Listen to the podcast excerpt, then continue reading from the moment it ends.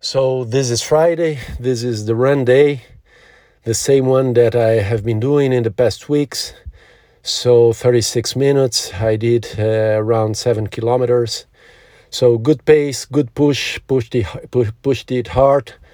Um, in fact, I'm getting used to it. It's not that I managed to have a, a better pace. I think it was more or less the same as the past two weeks, but feeling good overall. I feel that my energy is, is quite good. Uh, I feel strong. I think in the past two weeks, mainly in the sessions of swimming uh, and running, I feel stronger.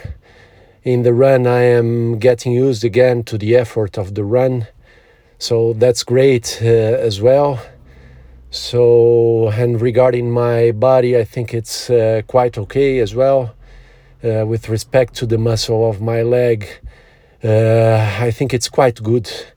Maybe it's the best that I have been feeling in in in a long time.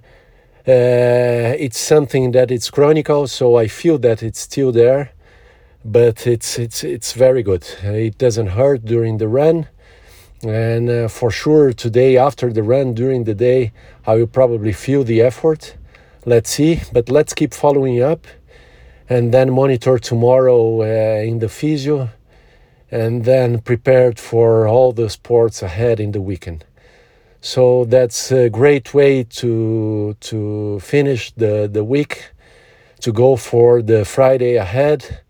So big sweat, I love it. I love this feeling at the end of the run. So great overall, feeling good, and let's go for it.